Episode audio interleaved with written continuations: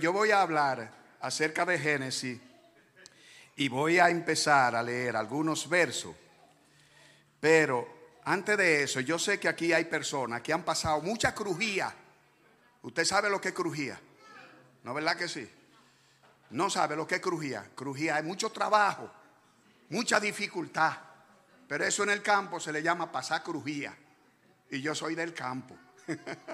Bien, mucha dificultad. Y yo quiero que tres personas que hayan pasado mucha dificultad o que estén pasando dificultad, me lean a Génesis 37, verso 4. Génesis 37, verso 4. Oye, esto está hablando de un siervo del Señor que viendo sus hermanos que, lo, que su papá lo amaba más que a todo el mundo, lo aborrecían. Sus hermanos lo aborrecían. Otra persona me va a leer a Génesis, en el mismo Génesis 37, el verso 8, por favor. Oiga eso, a causa de un sueño y de su palabra, dice que lo aborrecieron aún más por ese muchacho ponerse a hablar. El hablar trajo que otras personas lo aborrecieran más. Y el último verso que voy a leer es Génesis 37, 11. Y ya ustedes más o menos se están viendo por dónde voy, ¿no verdad? Ok. Génesis 37, verso 11. Y sus hermanos le tenían envidia, más su papá guardaba aquella palabra. Ahora permítanme orar. Dios, en el nombre de tu Hijo amado Jesucristo, nuestro Señor y nuestro Salvador, nosotros te damos gloria, honra, Señor, y exaltamos tu nombre. Y te pedimos que por favor, con la presencia de tu Santo Espíritu que está en medio nuestro, y en el nombre de tu Hijo amado Jesucristo, tú nos ayudes a usar nuestra palabra, Señor, nuestra mente, nuestros corazones, todas nuestras emociones, Señor oh Padre, y tú use a este tu siervo conforme a tu voluntad. Señor, y que cada una de las personas que estamos aquí, oh soberano Señor, escuchemos tu palabra y la pongamos en práctica, Señor. Te lo suplico, Padre de la Gloria, en el nombre de Jesucristo, nuestro Señor y Salvador. Amén y amén. Mire, hermano, yo me supongo que la persona que leyeron estos versos porque fue lo que dije, que hayan pasado mucha crujía y que hayan pasado mucha dificultad. Me supongo que las personas que leyeron esto entonces han pasado mucha crujía y han pasado mucha dificultad, o quizá no. Bueno, si no es así, entonces leyó el, el verso una persona inapropiada, porque lo primero que yo dije fue que fuera una persona que hubiese pasado trabajo. Mire, hermano, esto es peligroso, escuchar la palabra de Dios es peligroso. Porque hay de aquel que sabe hacer lo bueno y no lo hace. Le es pecado. O sea que nosotros estamos eh, eh, en un lugar ahora mismo donde vamos a escuchar las cosas buenas. Pero las cosas buenas que vamos a escuchar debemos de llevarla a práctica. Porque si salimos de aquí y no llevamos a práctica, lo que vamos a escuchar, entonces vamos a tener un problema. Vamos a tener que confesar a Dios. Gracias al Señor por Cristo y por la gracia. Porque dice, y si pecare, abogado tenemos para con el Padre, a Jesucristo el justo. Y Él es la propiciación por nuestro pecado. Y no solamente por lo nuestro, sino también por lo de todo el mundo. Pero no pequemos, hermano. O tratemos de no pecar al salir de aquí y escuchar esta palabra. Todos los que están aquí, me imagino que tienen más de un año de ser creyente. Levántenme la mano los que tienen un año de ser creyente. Y dos años, levántenme la mano, uno allá. Y tres años. Y cuatro años. Y cinco años de ser creyente. Y, sea, y siete, y diez años. Y diez años. Ok. Y veinte años. Y treinta y cinco años. Wow. Miren, ustedes ven, entonces hay poca gente de un año. ¿No verdad que sí? Hay poca gente de dos años que hayan recibido a Cristo como su Señor y Salvador. Pero de ahí para adelante ya hay gente, ¿no verdad que sí? Yo soy de lo que digo, que desde el que el creyente se convierte y tiene el primer año, el primer año en la, eh, siendo creyente, debe de haber leído la escritura entera, la Biblia entera. Porque si usted va a la escuela, usted pasa un año, usted tiene que leer los libros de la escuela. ¿No verdad que sí? Para usted pasar el examen luego. Si es adultito. O sea, que el creyente tiene que saber haber leído la Biblia entera, aunque sea una sola vez al año, una sola vez en su vida. Porque dice que el Espíritu Santo va a recordar a ti lo que tú has leído. Lo que tú no has leído, el Espíritu Santo no te lo va a recordar. Así que lee las escrituras para que el Espíritu Santo, cuando tú tengas una dificultad bien grande, te la recuerde. De lo contrario, va a pasar más trabajo, más trabajo, más trabajo y más dificultad hasta que aprenda a escuchar al Espíritu Santo a través de las escrituras que te va a decir, mira, yo soy, no temas, yo te esfuerzo, echa para adelante, mira, las escrituras dicen esto. El Espíritu Santo te va a dar... Es la única manera que el Espíritu Santo tiene de trabajar con nosotros si nosotros leemos las escrituras. Y si se muere, cuando llegue al cielo, usted va a conocer a todos estos, personajes que están aquí en las escrituras. Pero no llegue al cielo y diga, ¿y tú quién eras? No, pero yo soy Moisés. Pues yo nunca oí hablar de ti, ni, te leí, ni nada. Yo soy José. Ah, pero yo nunca leí de la vida tuya. Bueno, pues ya está tarde para contártela porque yo se la dejé a la gente allá. Ah, pues mire, vamos a empezar entonces a hablar de la vida de José. Los versos que usted leyó están en Génesis 40. Usted lo apunta con un lápiz y un papel. Usted apunta eso porque usted tiene que leerlo luego en su casa. Aunque usted tenga teléfono y tenga computadora y tenga todo, mire, apunte con lápiz y papel. Sí, usted llegó a la escuela de Dios, en la iglesia. No vaya a la escuela sin lápiz, sin papel. Lleve una mascota para apuntar la cosa que usted más o menos quiere aprender. Por favor, Ney, te metiste en un problema grande. Y hermano Dunque, usted cómplice de él. Pues bien, dice en el verso 40 de Génesis, aconteció después de estas cosas que el copero del rey de Egipto y el panadero delinquieron contra su señor el rey de Egipto. Estoy leyendo en el 40. Y se enojó Faraón contra sus oficiales, contra el jefe de los coperos, contra el jefe de los panaderos, y lo puso en la prisión, en la cárcel del capitán de la, guardia, en la cárcel donde estaba José. Mire, empecé de atrás para adelante. ¿Usted se está dando cuenta? Ya José está preso. Ya José está preso. Y al copero y al panadero lo pusieron allí. Y José está preso. Ahora voy a empezar adelante. ¿Por qué metieron a José preso? Hágase siempre pregunta cuando usted vaya a leer las escrituras. Siempre hágase pregunta, ¿para qué voy a leer la Biblia hoy en la mañana? ¿Qué quiero aprender? ¿Qué quiero que Dios me diga? Hágase pregunta, porque si no se hace pregunta, mire, la Biblia es aburridísima. La Biblia es un libro aburrido de leer si usted no se hace preguntas. es de la manera que yo aprendo. Y yo estoy compartiendo con ustedes la manera que yo aprendo. Es haciendo preguntas. Haciendo preguntas. Y dice así. Habitó Jacob en tierra, estoy leyendo en Génesis 37. Habitó Jacob en tierra donde había morado su padre, en la tierra de Canaán. Esta es la historia de la familia de Jacob. José Mire, de una vez empieza con José.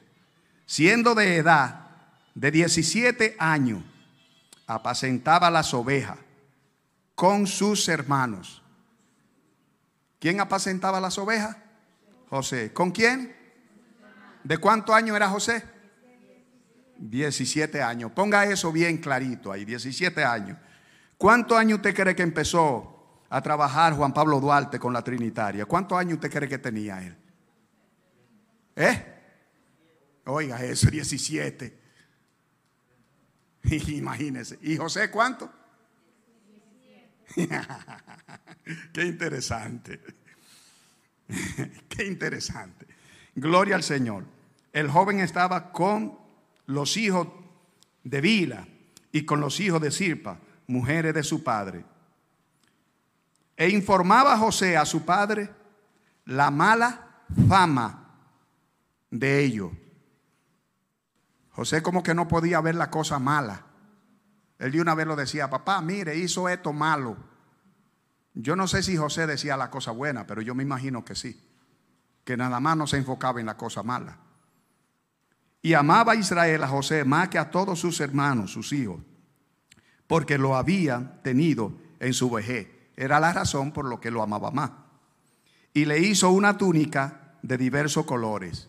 Yo soy el último de once hermanos, el más chiquito. Pero mamá murió cuando yo tenía un año y medio y papá murió cuando yo tenía 14. Y viendo sus hermanos que su padre lo amaba más que a todos sus hermanos, le aborrecían y no podían hablar con él. ¿Cómo? Pacíficamente. Qué bueno que ustedes están leyendo las escrituras. Pues así se desarrolla esta historia con José. El papá un día, porque me imagino que ustedes leyeron la Biblia ya, el papá un día lo mandó a ver cómo estaban sus hermanos, pero sucede que en ese transcurso de tiempo de esa historia, José había tenido dos sueños. Y en esos dos sueños, además de que su papá lo amaba mucho, José se puso a decirle a los hermanos lo que él veía en esos sueños. Generalmente ya los cristianos no hablan mucho acerca de sueños, pero yo quiero decirle que hace casi ocho o nueve meses el Señor me habló por un sueño. Yo no creía en eso. Yo no creía en eso. O no, no que no creía, sino que cuando la gente me decía, mira, yo tuve un sueño, yo le decía, bueno. Y él me decía, sí. Yo decía, ah, pues da gloria a Dios por el sueño. Da gloria a Dios por el sueño si es bueno. Y entonces, si me decía, no, es malo, yo le decía, pues ponte a orar para que eso no suceda. Así era que yo le decía. Si era malo el sueño, le decía, ponte a orar y entrégale tú ese asunto en la mano del Señor para que eso no suceda. Ahora, si es bueno, da gloria a Dios. Así era que yo lo decía. Pero un día el Señor me hizo soñar un sueño. Había alguien que estaba enemistado conmigo y tenía como 8 o 10 años que estaba enemistado conmigo. Y cuando fui a tomar la Santa Cena, que dicho sea de paso, por eso es que no le pongo título a la predicación, que dicho sea de paso, yo voy a tomar la Santa Cena y el Señor me dice, mira, Fran, tú has pedido perdón por muchísimas cosas, pero esto tú tienes que arreglarlo con este muchacho. Y yo le dije, sí, está bien, Señor, yo lo voy a arreglar. Y me comí la Santa Cena y ya puse mi corazón a arreglar el asunto con el muchacho. Porque así es que yo lo hago. Mire, la Santa Cena es una cosa tan interesante en la iglesia que le evitan al pastor muchísimos problemas. ¿Ustedes sabían eso? Que la Santa Cena le evita al, pastor muchísimos problemas. Porque el que esté en pecado y come la Santa Cena y sigue en pecado se muere o se enferma. Se muere o se enferma. Le evita muchísimos problemas al pastor. Y se enferma para que el pastor vaya a orar por él. Y ahí confiese su pecado y el pastor ora por él y se sana. ¿Usted sabía eso? Que la Santa Cena hace eso. Bueno, aquí hay teólogos, averigüen eso para que usted vea, porque Pablo dijo, y no coman esto indignamente, porque el que come esto indignamente, juicio come para sí. Por eso fue que Judas fue y se ahorcó.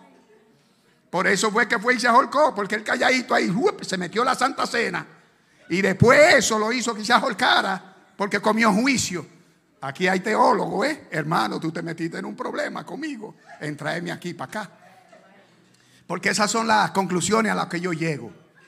A esas son las conclusiones que yo llego. Pues mire, hermano. Yo me soñé y le dije a la doña, después que dimos una vueltecita, porque dije, yo dije camino a veces. Yo dije camino a veces y dimos una vueltecita y cuando yo llegué a mí se me había olvidado el sueño, porque hay cosas que a uno se le olvidan porque creen como que no le conviene. Por eso es que en la iglesia, gloria a Dios que aquí no, no iba hablando de, de, diezmo y ofrenda, pero a los cristianos hay que escuchar, hay que todos los domingos decirle diezmo y ofrenda, diezmo y ofrenda, todos los domingos de aquí del púlpito, hay que, hay que recordárselo, porque se le olvida. Ahora, si vinieran a cobrar un cheque, a ninguno se le olvidara, a ninguno se le olvidara, tú el que debe, se le olvida. El que debe le olvida pagar. Pero al que le deben no, el que lo deben siempre lo recuerda. y toditos nosotros somos deudores de Dios. No se le olvide pagar. Gloria al Señor. Pues mire, yo le dije a la doña, ay, pero yo me soñé anoche que el Señor me mandó a arreglar este problema. Y tenía unos cuantos días buscando la forma. Y le dije, ven mi amor, vamos allí. Estaba muy mala, en malandria, pero yo tenía un dinero, 100 dólares en los bolsillos. Y dice el Señor, dale de esos 100 dólares, 40 dólares a ese muchacho y ve y arregla tu problema con él. Y cogí para allá. Y cuando llegué allá, la doña mía fue a regañadiente porque estaba muy malandria. Era un dinero ajeno y yo no, yo no sé cómo fue que el Señor me hizo coger esos cuartos ajenos para ese asunto. Pero nada, yo llegué allá y cuando llegué allá, usted sabe cómo encontré al muchacho, tirado en una cama con un pie rajado, de aquí a aquí. Y cuando yo llegué y veo a ese muchacho así, le digo, ¿qué fue lo que te pasó? Me batió un carro, no motor.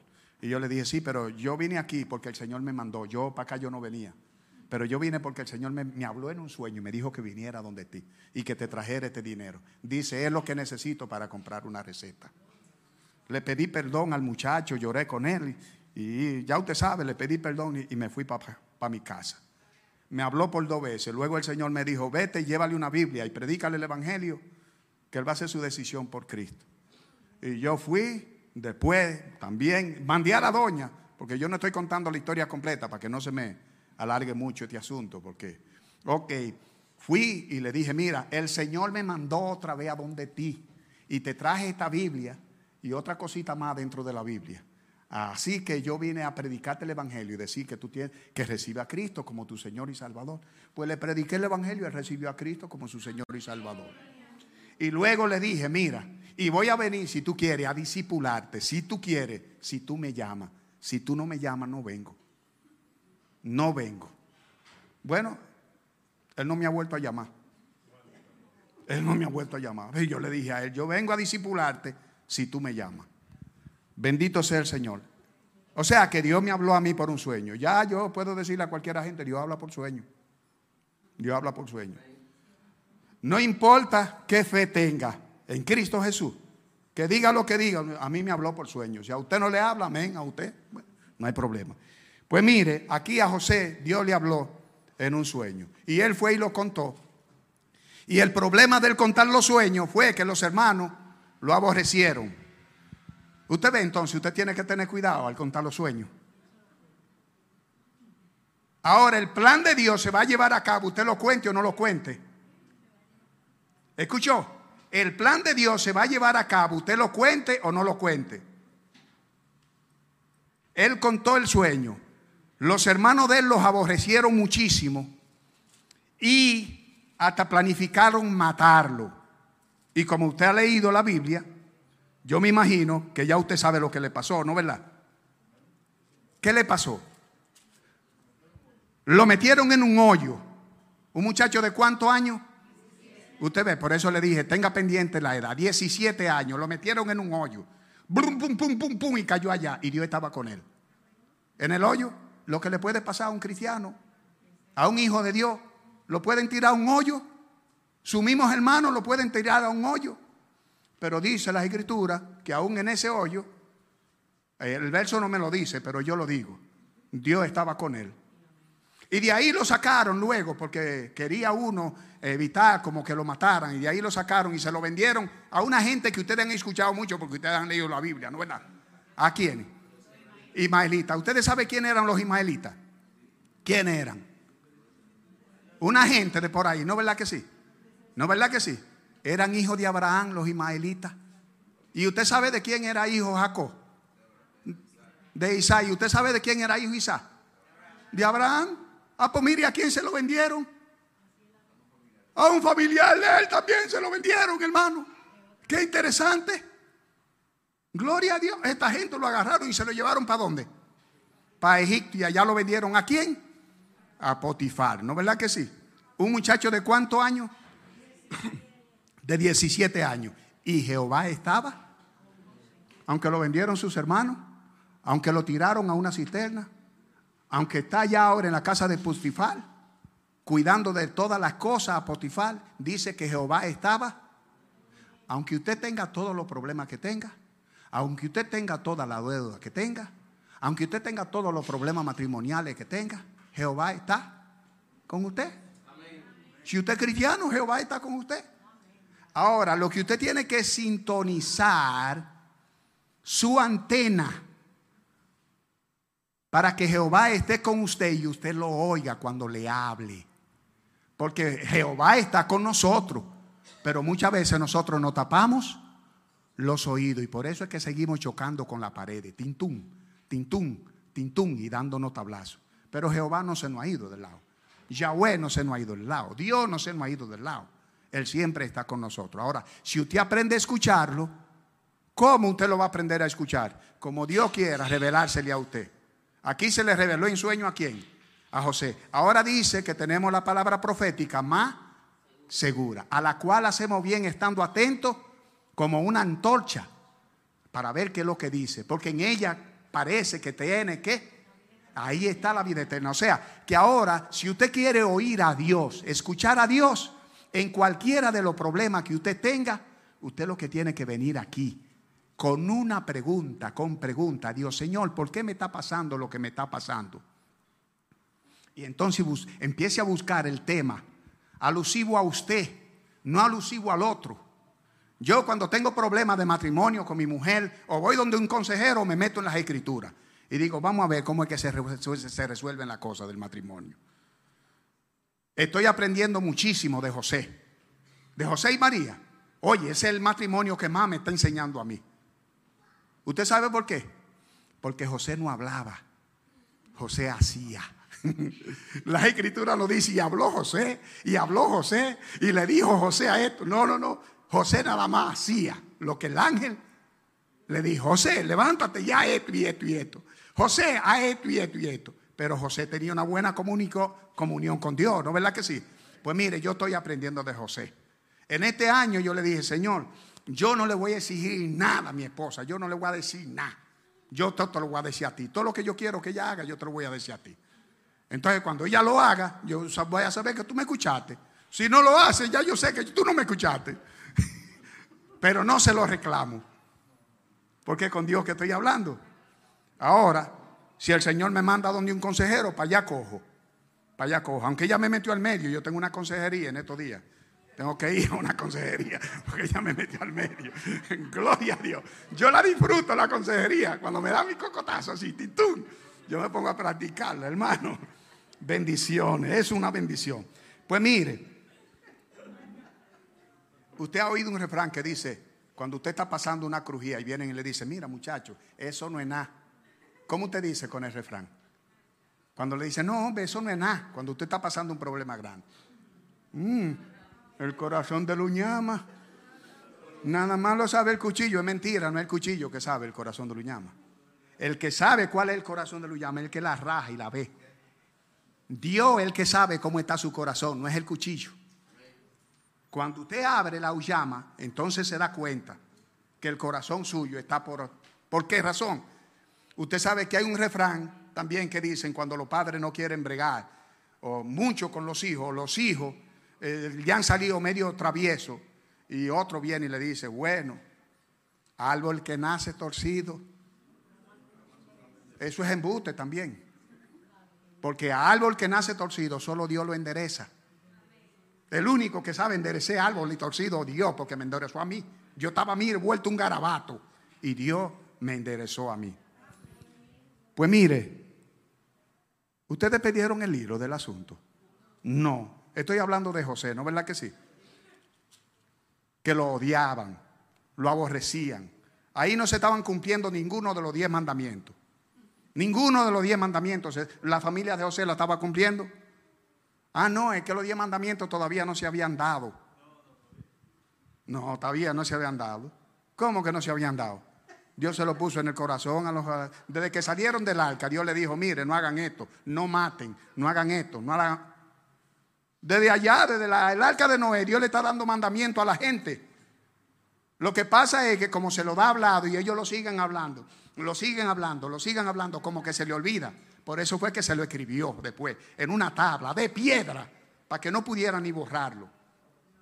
Y entre los diez mandamientos, ustedes están que, ustedes creen que tenía eh, el mandamiento de no envidiar. Sí, el mandamiento de no envidiar está en los diez mandamientos. No codicie, no quiera la cosa del otro. ¿Por qué entonces era que los hermanos de José lo odiaban a él? Ah, era por eso. Es que eran envidiosos, querían que su papá lo amara a ellos también. Por eso era que lo odiaban.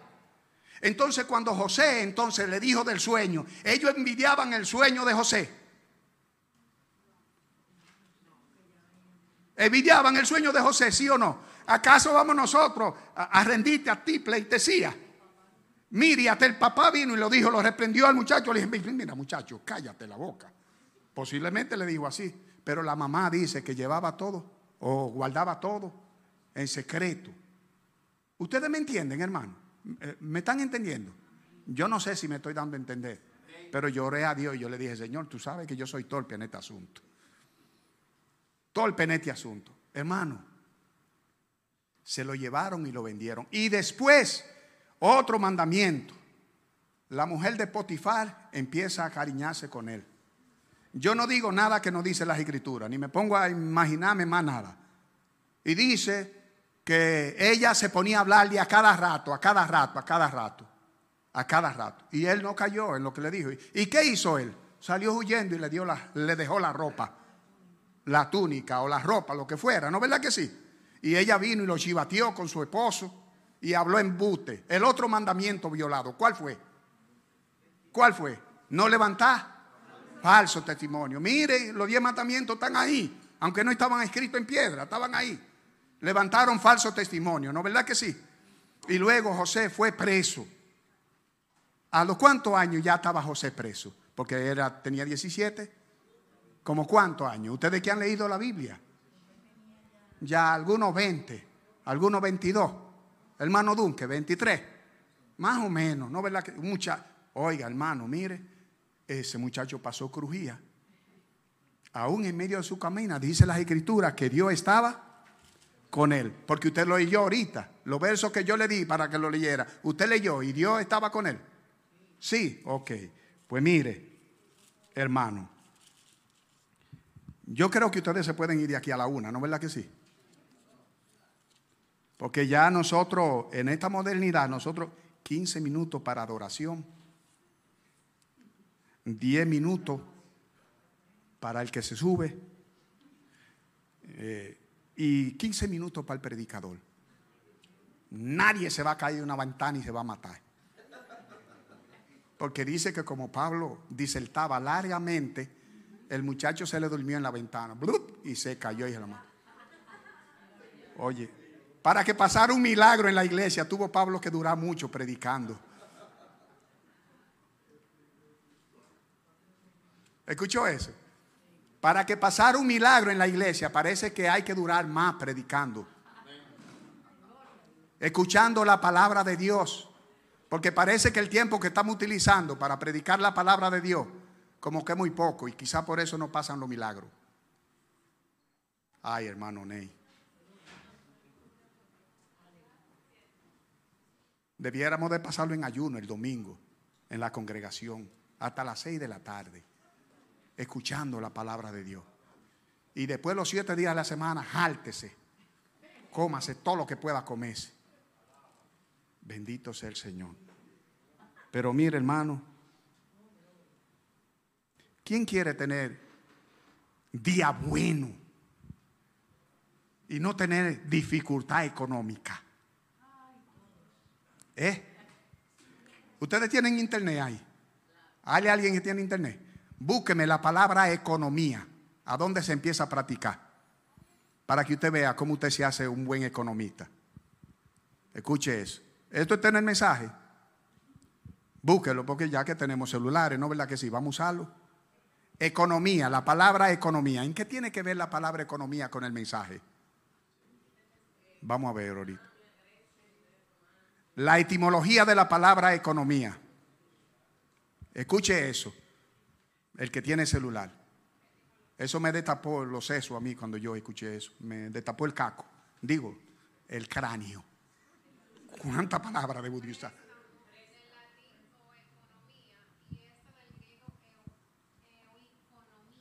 Sí.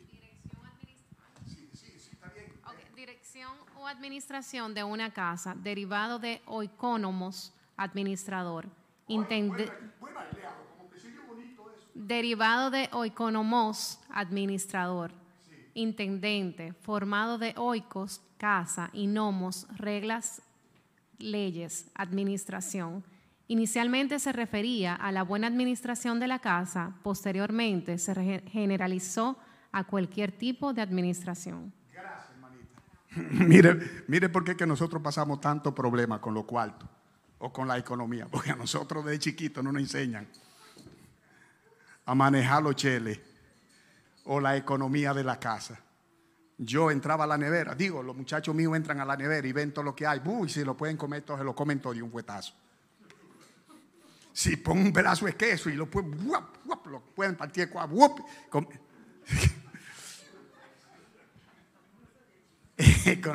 economía. Allá me están diciendo hablador, hablador, mira. Porque allá están mis hijas. Sí. No, hay otro que ellos compran su cosa y lo ponen en un lado. Eso es mío. Eso no me le, mire, ya levantó la mano de una vez. Eso es mío, a eso no me le ponga la mano. Esa va a ser una buena economista. Sí. A esa va a ser una buena economista. Gloria al Señor. ¿A dónde que se aprende a, hacer un buen en el, en el hogar? ¿No verdad que sí? ¿A dónde usted cree que aprendió José? En la cárcel de Potifar. En la cárcel. En la casa de Potifar. Aprendió a dirigir la cosa. ¿Quién estaba con él? Dios. Y después lo metieron en la cárcel y a qué lo pusieron? A administrar también. ¿No verdad que sí? Y después Dios le da dos sueños a una gente. Porque usted cree que fue Dios que solo dio los sueños. Acuérdese de los sueños, que fue lo que dije, que cuando venían y me lo contaban que eran malos. Que yo le decía, ora a Dios para que eso no te suceda. Pero si era bueno que yo le decía, Gloria a Dios, ¿no verdad que sí? Pues mire, hubieron dos que soñaron dos sueños y vinieron y se lo contaron a José. ¿Y qué le dijo José? Yo te voy a decir lo que, lo que significan estos dos sueños, porque fueron sueños, hermano. Y el copero dijo, ay, yo tenía, y, y la uva, y la espremía, y le daba la uva, y el, a beber el vino al rey, porque yo estoy hablando con gente que tiene las escrituras, ¿eh? Ah, ok. Y dice José, ah, eso es que la tres copos, lo que fuera, eh, eh, te van a volver a poner otra vez de copero a donde el rey. Que era una responsabilidad grande. Porque si le daban veneno al rey, primero que se envenenaba era el copero. Eso es verdad, hermano. Pero él estaba ahí administrando y le gustaba ese ministreo. Ok, pues mire. Y al panadero le dijo, y a ti te van a sacar y te van a partir. No se puso a orar ese. Ay, Señor, líbrame de este sueño. Líbrame, porque fue así que se dio, ¿no verdad que sí? Pues mire, por eso es que yo le decía a la gente, si es malo, ora a Dios para que no pase. Pero si es bueno, glorifica al Señor. ¿No verdad que sí? Entonces, José, cuando le dijo el sueño a, a aquellos dos personas, le dijo, cuando tú te vayas y salga de aquí, ve, méteme la mano. Usó de cuña, pero al hombre se le olvidó, por dos años se le olvidó. Pero un día Dios puso a soñar al faraón y el faraón tuvo un sueño. Siete vacas flacas y siete vacas gordas, ya ustedes lo conocen, ¿no verdad que sí? ¿Y qué pasó con José?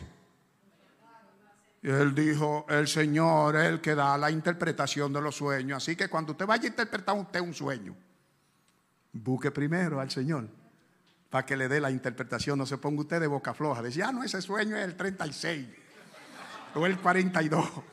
No, hermano, tenga cuidado para lo que juega, ¿no verdad que sí? Sí, porque acuérdense, acuérdense que eran dos vías de sueño. Al panadero, ¿quién fue que se lo dio el sueño? Y al copero, ¿quién se lo dio? Y a José, ¿quién se lo dio? Y al faraón, ¿quién se lo dio? ¿Y quién estaba con José? Oiga eso. Y mire, para Dios mandar a José para Egipto, ¿Usted sabe de qué se valió? De un problema familiar. De un problema familiar. Y usted se vuelve loco cuando hay un problemita en la familia. Ay, ¿qué, es lo que yo voy a hacer con esta gente? Este lío y este problema. Váyase para donde Dios y dígale, Señor, ¿qué es lo que tú quieres sacar de este lío? ¿Qué es lo que tú quieres sacar de este embrollo? Porque es lo que yo hago. Desde que la mujer mía yo la veo como que no me mira como ella me miraba. Yo seguido me meto en ayuno y oración, hermano. Mire, en ayuno y oración seguido. Y yo digo, Señor, yo no sé qué fue lo que hice ahora, pero tú tienes que, que decirme. Pues mire, usted ve esto que yo estoy compartiendo con ellos. El resultado de un lío de eso que me metí en ayuno y oración, yo dije, Señor, yo no puedo vivir problemas todo el tiempo. Y él me dijo, pero yo estoy contigo, aún en medio del problema. Y ahí empecé, pa, y hice las dos Mire, mire cómo es que yo hago el boquejo, vea, de la predicación, vea. Vea dónde que lo tengo el boqueo de la predicación. Hermano, y eso fue lo que vine a compartir con ustedes. No importa la crujía que usted esté pasando, no importa los problemas que usted esté pasando, no importa la situación que usted esté pasando. Dios está con usted si usted es cristiano. Si usted ha recibido a Cristo como su Señor y Salvador, usted tiene el Espíritu Santo. Ahora, mire, hermano, asegúrese de leer las escrituras para que el Espíritu Santo pueda recordarle todas las cosas en el momento oportuno, lo que usted tenga que recordar. Vaya a las escrituras preguntándole a Dios no vaya a las escrituras en forma religiosa meramente, no. Pregunte, haga pregunta, que el que preguntan le dan respuesta. Que al que toca, si en una puerta, que hay gente. Al que toca, use el caco, use la cabeza, no se ponga a tocar aquí. Que ahí nadie le va a abrir a usted. Entonces Dios le ha dado a usted una razón. Vaya a tocar una puerta donde usted sabe que hay gente y que la gente que le va a abrir, usted lo conoce o por lo menos tiene algún tipo de relación. Al que llama Eutaquio, Eutaquio, no me responde nadie, pero yo estoy llamando a quién. Ah, pero Eutaquio no está aquí. Pues llame al que usted ve dónde está. ¿Dónde está el que está? Llámelo a ese. ¿No verdad que sí? Al que toca al que llama. Y el que busca, pues no se haga buscar por un desierto. Porque no va a encontrar nada en un desierto. ¿Qué es lo que hay? Ah, bueno, si usted va a buscar arena, salga para el desierto a buscar arena. Que usted va a encontrar arena. Use la cabeza. Cuando vaya al Señor a tocarle, vaya a tocarle con lo que Él dice en las Escrituras. Porque usted sabe qué le dice Dios a los cristianos. Preséntate ante Dios aprobado como varón que no tiene de qué, que traza bien la palabra.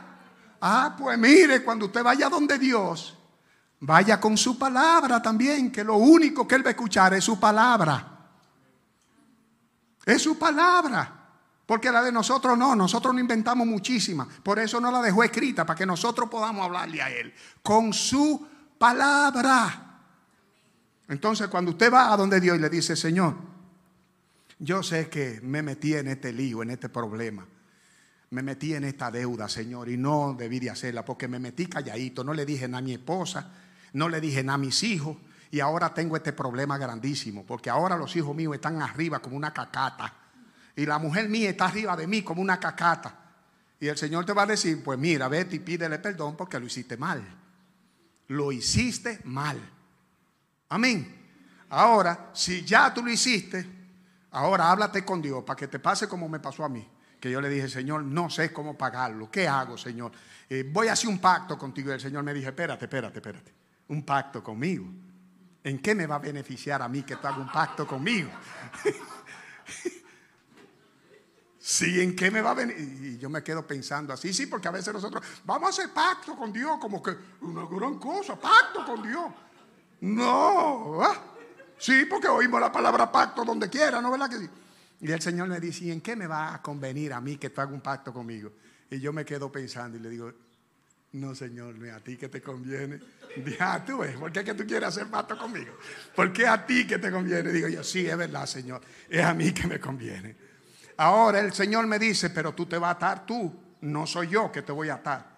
¿Cuál es el pacto que tú vas a hacer conmigo? Señor, no vuelvo a coger prestado sin a interés en el banco jamás a nadie. Señor, bueno, pues, ¿está bien?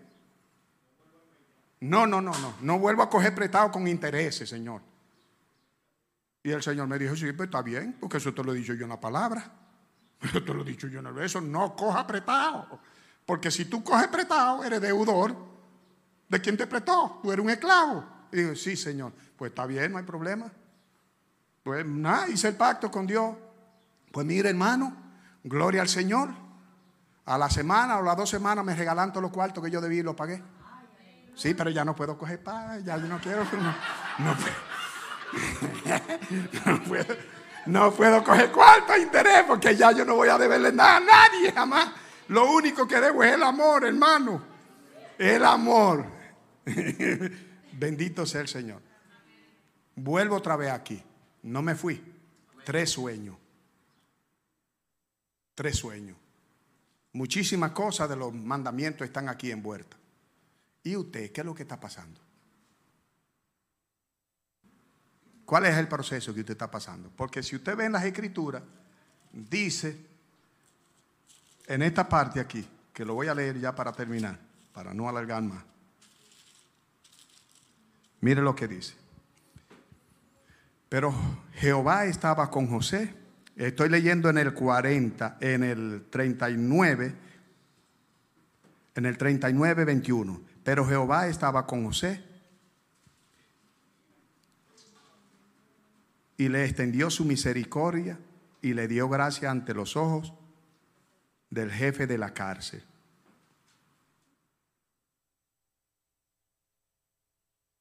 Y el jefe de la cárcel entregó en manos de José todo a su cuidado. No necesitaba, el 33, el 23, no necesitaba atender el jefe de la cárcel cosa alguna de la que estaban al cuidado de José, porque Jehová estaba con José. ¿No verdad que sí? Aconteció después que llegaron los hermanos de José. Y ya él era qué? Gobernador, faraón. Cambió la hoja. Después de mucha crujía. Al cristiano le cambia la hoja. Después de mucha crujía. Al cristiano también le cambia la hoja. Si escucha la dirección de Dios. A mí me está cambiando la hoja también a mí me está cambiando la hoja. Ya yo no le debo nada a nadie. Ya yo no me meto en lío. Hace un par de años ya no me meto en lío. Empecé a escuchar a Dios en lo que Él me dice. Y usted lo va a escuchar. Usted va a salir de aquí y va a seguir diciendo, ay, este problema tan grande. O va a cambiar la hoja y va a decir, Señor, ¿qué es lo que tú quieres con este problema? Este problema tan grande, oh Señor, ¿qué es lo que tú quieres con este problema? Señor, este problema lo voy a poner delante de ti a ver cuál es más grande de los dos. Ah, Señor, yo creo que tú eres más grande que el problema. Enséñame, Señor. Este problema de mi casa con mis hijos, ¿qué tú quieres enseñarme, Señor, con esto? Me voy a meter en tu presencia, voy a buscar en tu presencia. Y si va a hacer pacto con Él, acuérdese que a usted que le conviene hacer pacto. Todo el que hizo pacto con Dios, todo el que Dios hizo pacto con él, le fue bien. Pero es una responsabilidad grande, pero le fue bien. Le fue bien. A la manera de Dios le fue bien. José llegó a ser faraón y le dijo a sus hermanos, no fueron ustedes que me mandaron para acá. El problema familiar no fue ustedes, fue Dios que me mandó adelante. Dios me mandó adelante. Pero para mandarme adelante se desató ese problema ya. Ese problema que se ha desatado en tu vida es que te están mandando adelante. ¿Para qué? ¿Para qué te está mandando adelante? Para que te lo comas solo después. No, para que te lo comas solo después. No, ¿para qué Dios te mandó adelante? Ok, pues mira. Con eso que el Señor te va a dar, velo apuntando. Porque José iba apuntando los trigos, eh, digo, los sacos de trigo, si era que le alcanzaba la mano. Y hizo los almacenes que tenía que hacer, ¿no verdad que sí? Y guardó todo el trigo donde tenía que guardarlo. Y después empezó a repartir trigo a la gente. Y entre esa gente vinieron su familia. ¿A quién fue que él empezó a, repartirle trigo primero? Ah, pues no empiece con su familia. Porque nosotros somos muy dadivosos muchas veces con nuestra familia y queremos ver lo bueno que somos con nuestra familia. No, con su familia usted está obligado. Eso no es generosidad. Usted ayudar a su familia no es generosidad. Usted ayudar a su familia es una obligación de parte de Dios. Usted guardia de quién? De su hermano. Porque eso fue lo que vino a, Caín. ¿Y acaso soy yo guardia de mi hermano? Él mismo se enlazó con la boca. Le dijo, sí, a ti fue que te puse a cuidarlo porque tú eres el mayor. Hermano, hermano, empiece a dar, empiece a abrir su mano, empiece a abrir su mano, empiece a abrir su mano para que salga de la crisis. Deje de estar agarrando la cosa todo el tiempo. Que posiblemente usted tiene tanto problema porque ni con el vecino usted le pasa un plato de comida. Por eso usted tiene tanto problema que nadie lo conoce en el barrio donde usted vive. Dice que, que es cristiano, pero nadie lo sabe. Hermano, empiece a dar a Cristo. Empiece a hablar de Cristo, que a usted le dieron a Cristo y usted recibió a Cristo, es para que lo dé. No es para que lo tenga calladito. Y usted verá cómo va a venir la provisión a su vida y no le va a hacer falta a nada, a nadie. Comunique a Cristo. Salve a la familia de esta tierra que Dios lo puso a administrar. Usted templo del Espíritu Santo, casa de Dios. Administre bien su casa espiritual. Y esa buena administración espiritual empieza a dársela a todo el mundo. Que Cristo quiere salvar a la gente. Cristo quiere salvar a la gente así como lo salvó a usted. Dios está con usted en medio de su problema. Deje de estar quejándose con la gente. Vaya y quéjesele a Dios, a Él solito allá. Grítele a Dios, vocele a Dios, coja para un monte y vocee si usted quiere vocear todo lo que quiera. Pero vaya y hágalo con Dios. Hágalo con Dios, hermano. Tenga su cataclia allá en la soledad con Dios. Padre, Padre, si fuera posible, si fuera posible, Padre, pasa de mí esta copa. Pero que no se haga como yo, Señor, sino como tú quieres. Y de ahí se paró. Lo matan en la cruz y resucitó. Y hoy usted salvo. Salvo. Salvo y va para el cielo. No se vaya solo. No se vaya solo. Llévese a los vecinos con usted. Dígale a los vecinos dónde está la empresa. Dígale a los vecinos dónde está la vida eterna. A sus amigos. No siga solo. Padre, así es que yo lo hago, Señor. Tú lo sabes. Tú sabes que no tengo paso uno, paso dos, paso tres comparto lo que tú me has dado. Señor, y lo he confesado aquí. Yo te estaba preguntando, Señor, ¿y qué ahora? ¿Cómo lo resuelvo? Y tú me dijiste, y me está dando resultados, Señor. Que le dé resultados también a mis hermanos. Tú, Cristo, llegaste, te hiciste hombre, moriste por nosotros. Tú eres nuestro Señor y nuestro Salvador. Gracias, Señor, por permitirnos nacer en la República Dominicana. Y gracias, Señor, por usar a los padres de la patria. Y gracias, Señor. Gracias, Señor. Pero ahora, Padre, salimos de aquí y queremos que tú nos uses a nosotros ahora, Señor.